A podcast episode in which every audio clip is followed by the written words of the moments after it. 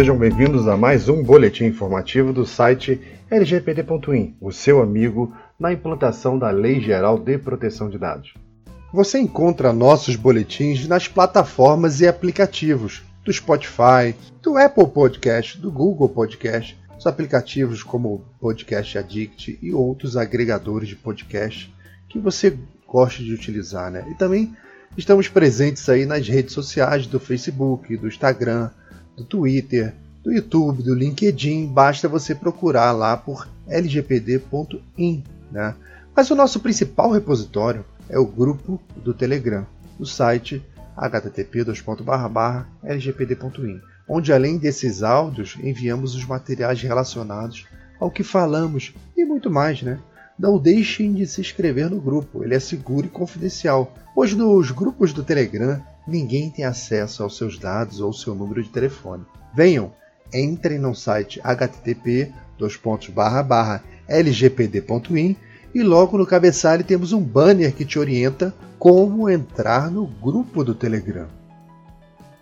Bom, pessoal, desculpa a ausência aí nos dois últimos dias, mas eu peguei um resfriado meio doido que eu nunca vi um verão desse para fazer tanto frio, chover tanto. E eu tava com uma voz de Darth Vader, sabe? Ainda não tô muito bom não, mas é, aproveitei o tempo aí para fazer bastante coisa do curso, bastante coisa aí de redes sociais, né? Site. Então, hoje nós vamos retomar aqui o áudio falando de um tema importantíssimo, eu vou explicar o porquê, que é o relatório de avaliação de impacto de proteção de dados, né, que é o AIPD, e o seu termo em inglês é o DPIA. Você vai começar a ver bastante essas siglas por aí quando você trata de investigação, é, é, quando um órgão público né, da justiça, ela pode ser do Ministério Público ou não, ele requisita informações de uma empresa, ele pode estar pedindo o seu relatório de avaliação de impacto de proteção de dados. Mas por que eu estou dizendo isso? Né? Em 2018, Houve um caso que o Ministério Público do Distrito Federal e Territórios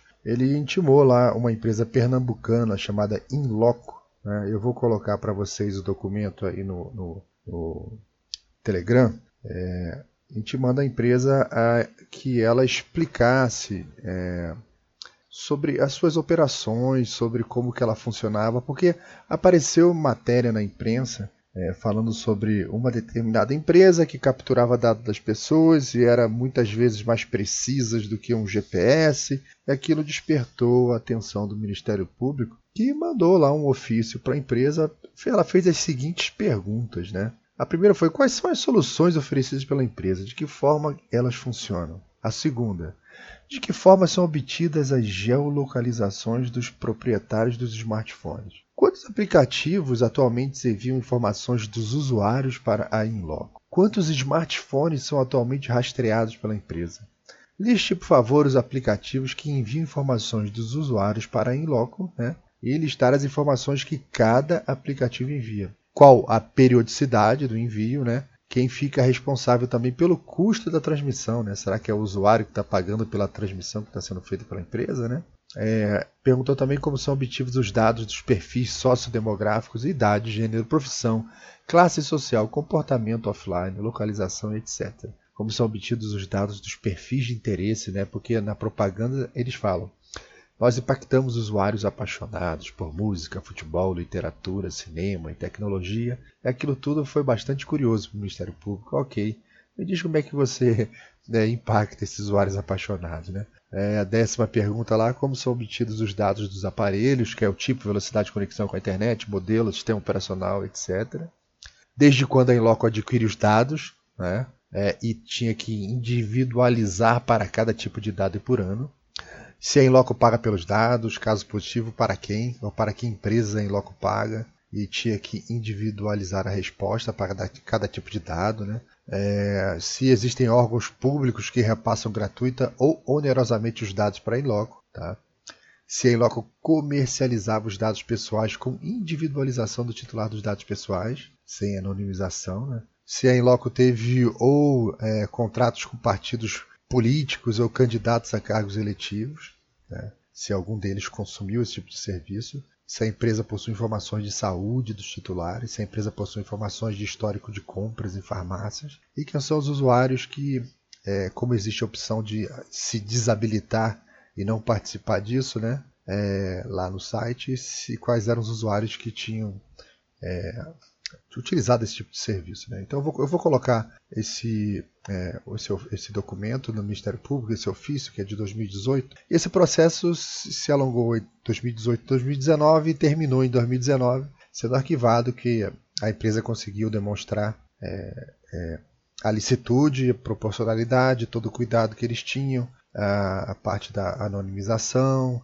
Bom, eu estou em busca desse processo para ter detalhes mais completos, mas eu sei que ele foi arquivado Tá? E vida que segue. No ano de 2019, o mesmo Ministério Público fez uma solicitação para Vivo, já pedindo direto né, o análise de, de impacto, o DPIA, o IPD, direto para Vivo. Né? Bom, a, a, a, LGPD, lá no seu artigo 37, né, lembre que todo esse trabalho do Ministério Público, do Distrito Federal e Territórios, ele está sendo feito que é uma unidade, acho que é a mais avançada do Brasil hoje em dia nessa parte de proteção de dados pessoais. Então, ele já se antecipou à LGPD e utilizando a lei que está em, que tá em vigor, que, tem, é, é, que dá esse embasamento para o Ministério Público, e já está atuando é, com preocupação nessa parte dos dados pessoais. Então, vai chegar a LGPD em agosto, e no artigo 37 da LGPD, ele diz que o controlador e o operador devem manter registros das operações de tratamento de dados pessoais que realizarem, especialmente quando baseado no legítimo interesse. No artigo 38 diz que a autoridade nacional poderá determinar ao controlador que elabore relatório de impacto à proteção de dados pessoais, inclusive de dados sensíveis, referentes às suas operações de tratamento de dados, nos termos do regulamento, observados os segredos comercial e industrial. Né? Eu escutei falar que, é, para esse caso da, da Inloco, muito do, do que é, continha lá nas explicações, parte do processo né, teve que é, ter alguma, uma, um sigilo, né, porque tinham é, informações do negócio, né? ou seja, a investigação ela quer saber se você está aderente, né? É, se você está tomando todos os cuidados, né? mas não quer expor a sua empresa, não quer, ela não quer é, tornar o seu negócio, o segredo do seu negócio público. Né? Então, era todo, tem, tem-se todo um cuidado no sentido de, de, de proteção. Né?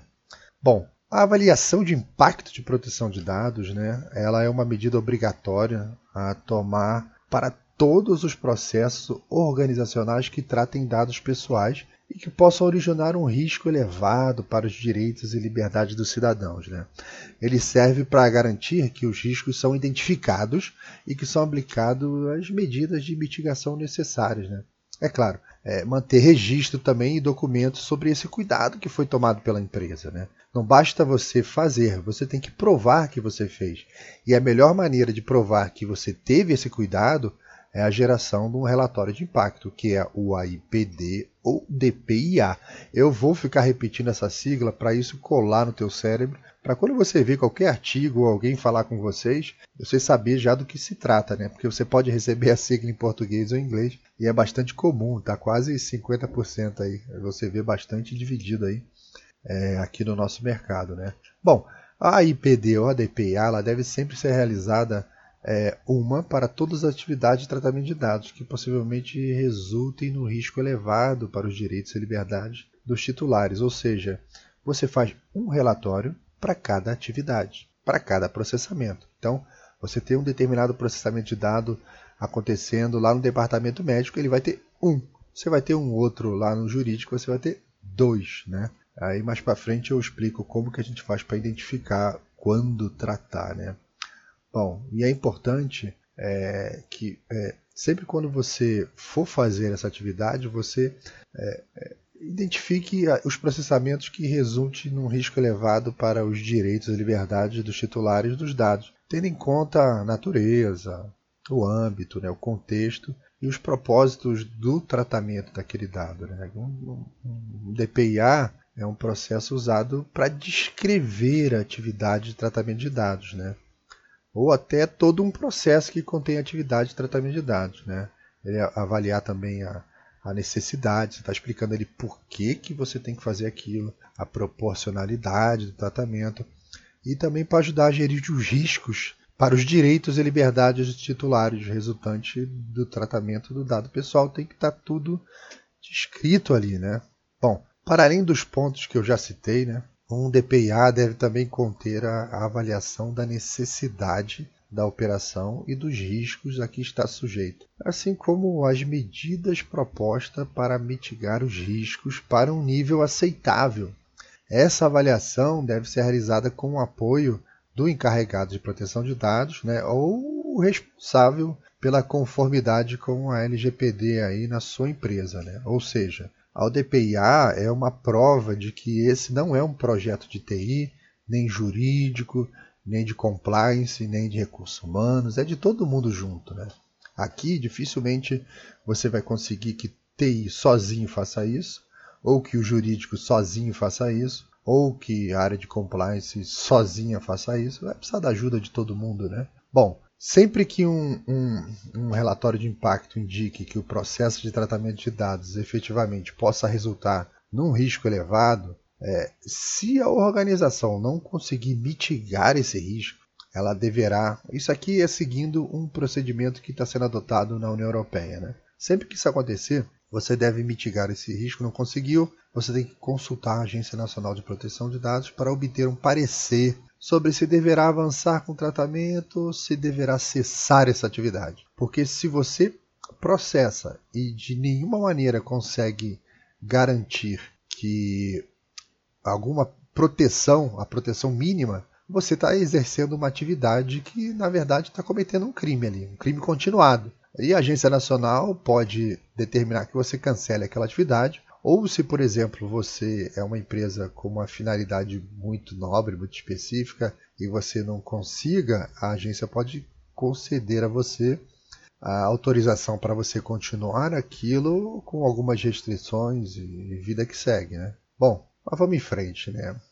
Do que, que consiste esse relatório que a gente está falando tanto, né? O que, que tem dentro dele? Bom, Dentro dele tem uma descrição das operações de tratamento previstas e o propósito do tratamento, incluindo, quando aplicável, né, o interesse da legítima da, da organização. Né? É, você tem também uma avaliação da necessidade e da proporcionalidade das operações de tratamento em relação ao propósito do tratamento em si. Né? Então, você está explicando nesse relatório o porquê que você faz aquilo, né? a necessidade, a proporcionalidade né? Se o, o que você está pegando é justo, é o mínimo para você fazer aquilo, né? Bom, é, você também tem ali dentro uma avaliação dos riscos para os direitos e liberdades dos titulares dos dados. Tem o um mapa de risco, é, tem softwares que fazem isso. Bom, as medidas previstas para endereçar os riscos, o que, que você fez para mitigar aquilo, incluindo as proteções, medidas de segurança, mecanismos para garantir a proteção de dados pessoais e demonstrar a conformidade com o regulamento, com o regulamento né, tendo em conta os interesses legítimos dos titulares. Então, você vê, o DPIA, além de ser um procedimento obrigatório para cumprir a LGPD, serve também para demonstrar que foram tomadas as medidas necessárias para garantir a conformidade com a lei e, claro, para atribuir responsabilidade às atividades de tratamento de dados. O DPIA tem lá o nome do, do, do responsável né, da, daquela operação. Tá bom. Ok. Laudelino, mas como que eu identifico a minha operação? Onde, onde que eu vejo que necessita é, de um DPIA? Você pode usar os seguintes critérios. Tá? Veja se você possui algum processamento automatizado ou manual de dados, onde é traçado um perfil dos indivíduos, que é a técnica chamada de profiling. É, especialmente veja também se a informação relacionada com o desempenho é, no trabalho daquela pessoa, da situação econômica, de saúde, preferências pessoais ou interesses quaisquer, né? Confiabilidade, comportamento, localização, deslocamentos. Então, se você tem algum tipo, é, é, eu estou tentando explicar aqui aonde você tem que olhar com mais cuidado para aplicar um DPIA. Né? Então, se você tem qualquer um desses tipos de processamento, provavelmente você vai ter que aplicar. Bom, veja também se você tem um processamento de dados em que sejam tomadas decisões legais para o indivíduo ou decisões de efeito semelhante. Ali você vai ter que olhar com mais carinho. Bom, processamento de dados utilizados para observar, monitorar ou controlar indivíduos, incluindo dados recolhidos através de monitoramento sistemático em locais públicos. Olhe com cuidado. Se for processamento de dados sensíveis, nem se discute, você já vai ter que aplicar. Se dentro da sua operação você identificou que existem dados sensíveis, você vai lá, faz o levantamento, vai fazer sua entrevista, vai entender o processo. Se tem processo mapeado, você vai pegar, veja se o procedimento declarado pelas pessoas é igual ao que está mapeado. Conserte o processo, tá? E ao final, realmente confirmando que você tem dado sensível naquela operação, você aplica o DPIA. Vai ter que aplicar, vai ter que guardar isso, tá? Bom, uma outra maneira é você ver se existem processamento de dados em grande escala com dados de pessoas, né? com um grande número de indivíduos envolvidos. Aqui o problema é mais o volume de dados. Pode ser uma informação boba, mas ela processada em grande volume, é, você tem um problema de um vazamento. Então você está protegendo ali aquele, aquele coletivo, né? aquele monte de gente que está lá no seu banco de dados. Então você dá uma olhada aí no volume, na duração do processamento e a extensão geográfica dessa atividade de processamento. Você vai ter que dar uma olhada com carinho nisso aí também, né? Bom, é importante também você dar uma olhada sobre o conjunto de dados processados que tenham sido combinados. Por exemplo, eles são resultantes de operações com diferentes propósitos. Você tem um propósito que você pediu autorização, você tem um outro propósito que você pediu autorização, e você tem um determinado procedimento que junta esses dois para um outro fim. Tome cuidado, se você não pedir autorização para esse outro fim, você já está fora da LGPD, tá? Então dá uma olhada com carinho aí, porque essa é um ponto de risco dentro da sua operação, que são operações combinadas, tá? Bom, veja também processamento de dados de indivíduos vulneráveis, como crianças, indivíduos com algum tipo de incapacidade. Você trata isso dentro da sua empresa? Você tem isso? Está lá no seu benefício, na área de benefício da empresa, na área de RH? Dá uma olhadinha nisso, tá? Os dependentes dos seus titulares aí, dos seus funcionários, dá uma olhada nisso com carinho. É uma área que talvez precise de um relatório de impacto, né? Veja também processamento de dados através de uso de novas tecnologias. Essas novas tecnologias elas podem te despertar assim, uma série de novas funcionalidades que é importante que você entenda como que elas funcionam, como que elas são feitas, né? E se não esbarra em nenhum dos itens da LGPD que nós já tratamos aqui, tá? É importante também dar uma olhada nos dados que são transferidos para fora do, do Brasil, né? Dá uma olhada se o que você está transferindo tem autorização, você informou que vai transferir, tá? Que tipo de dados é pessoal, dado sensível. Se for dado pessoal sensível, você vai ter que avaliar se dentro desse procedimento se ele está todo coberto, se tem algum tipo de risco, se você vai ter que aplicar o relatório do DPIA. Veja também processamento de dados que possa impedir indivíduos de exercer algum direito ou usufruir de serviços ou contratos. São os seus processamentos que retiram direitos em cima de serviços ou contratos que você vendeu. Tá? Dá uma olhada com carinho nisso aí. É importante também ter em consideração que só por ter pelo menos dois dos critérios aqui em cima que eu acabei de, de citar, né, é, não quer dizer que a atividade de tratamento de dados vai resultar em algum risco elevado, mas se tudo dentro de tudo aquilo que eu falei, você encontrou dois, três, quatro itens, é um abraço. Você já vai ter que cair de cabeça lá e aplicar um DPIA. Se for com dado sensível já vai de cara. Né? Bom, quanto mais desses critérios que eu citei é, se aplicarem, mais provável que você vai ter que. Não tem jeito, você vai ter que aplicar no DPA. Lembrando que a função é mitigar o risco ao máximo, além de tomar conhecimento de todos os possíveis problemas. Produzir documentação comprobatória de que a empresa tem conhecimento e tratamento para cada um daqueles riscos. E ficando assim aderente à LGPD. Tá? Você é, não conseguindo mitigar algum risco, mas você tem ele controlado, você tem ele mapeado, é, é bem diferente. Tá? Então, você está dentro da LGPD, você tomou todos os cuidados. Né? É, eu lembro também que se caso a sua empresa passe por algum problema de vazamento ou perda de dados, a Agência Nacional de, Processamento de, de, de Proteção de Dados vai considerar a existência desse relatório do DPIA né, é, antes de aplicar qualquer sanção.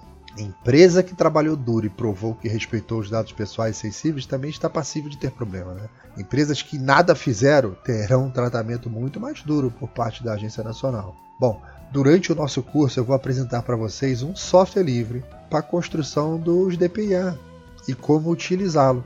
E antes de terminar, eu gostaria de agradecer mais uma vez ao nosso patrocinador, o provedor especialista.srv.br, meu parceiro de quase 20 anos aí pelas internets da vida. São muitos sites, são muitos e-mails, muita coisa que foi feita com a especialista.srv.br, que além de me, me entregar um serviço com uma performance extremamente razoável, um preço extremamente bom, no encontro similar, né?